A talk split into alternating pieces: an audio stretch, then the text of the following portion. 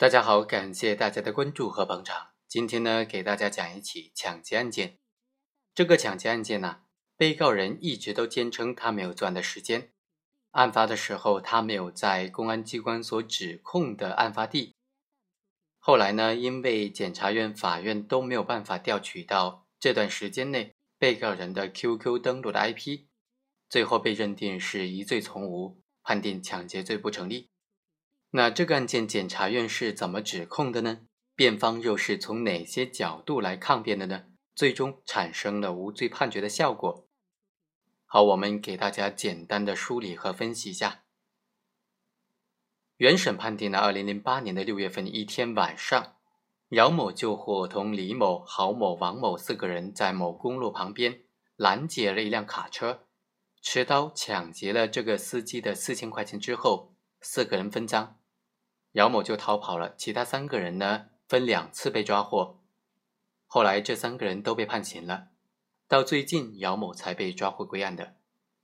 归案之后啊，姚某从始至终都没有承认过参与犯罪。法院考虑到其他三个人已经判刑了，而且在他们的判决书当中呢，法院审理查明部分就认定。王某、郝某、姚某和李某四个人实施了这一单抢劫犯罪之后，四人逃离现场，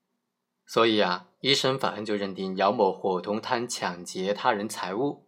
他的行为已经构成抢劫罪。主要理由呢有两点：第一，郝某和李某两个人都已经供认了，确实四个人实施的这起抢劫，数次讯问都供述一致，没有反复；第二。在公安机关讯问郝某、李某的笔录当中，也看不出两个人有逃避推卸责任的意图，不存在恶意的指认他人来减轻自己的责任的行为，因此法院判决姚某犯抢劫罪，判处有期徒刑三年。判决之后，姚某就不服了，说自己是无罪的，是无辜的，提出了上诉。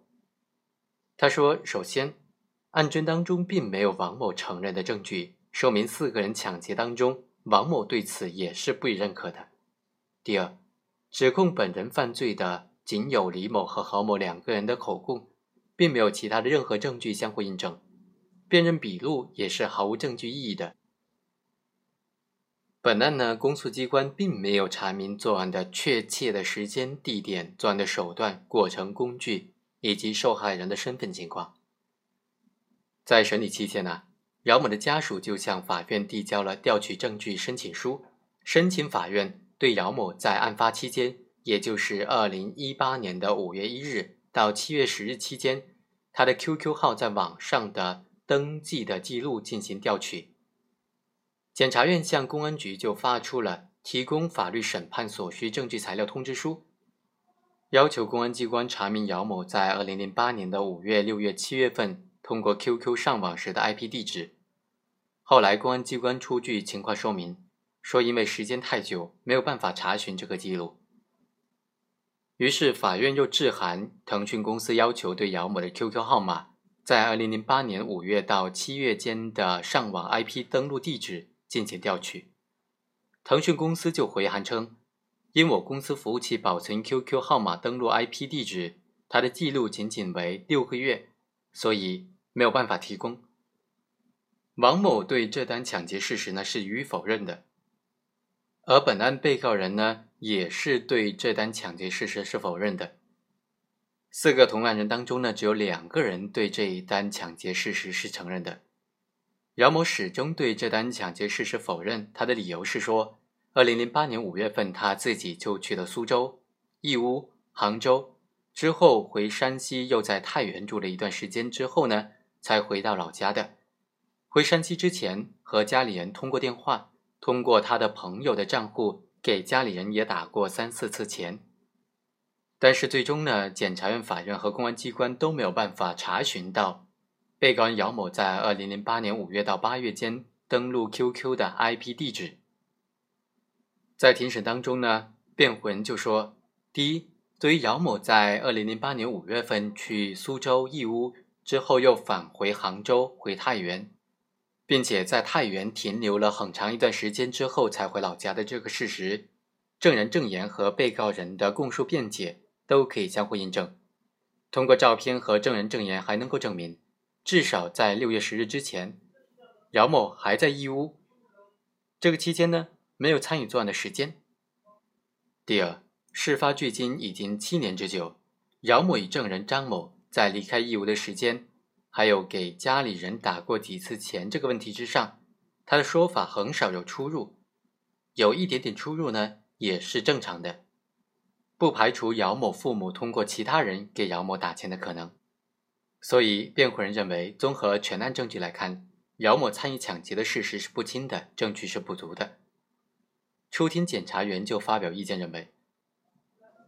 第一，姚某和证人张某在离开义乌的时间，以及家人给打过几次钱这几个问题之上，他的说法有不一致的地方，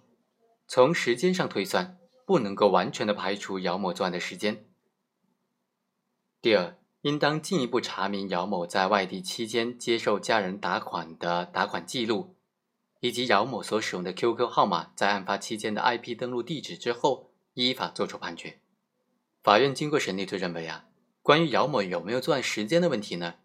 姚某在案件的审理阶段一直都说，事发的时候自己在苏州、义乌等地。证人张某在两次的庭审当中也都说，二零零八年五月份自己和姚某一起去的苏州。对于姚某回山西的时间，因为时间比较久远，难以准确的表述。姚某和张某两个人的陈述内容，在他离开山西的大致时间以及行程路线方面比较吻合。虽然现有材料当中缺乏有力的证据能够印证两个人陈述的真实性。但是，结合原审认定的犯罪时间不确定，仅仅是跨度很大的二零零八年六月的一天晚上进行考虑的话，两个人陈述使得原审判决的证据没有办法排除合理的怀疑，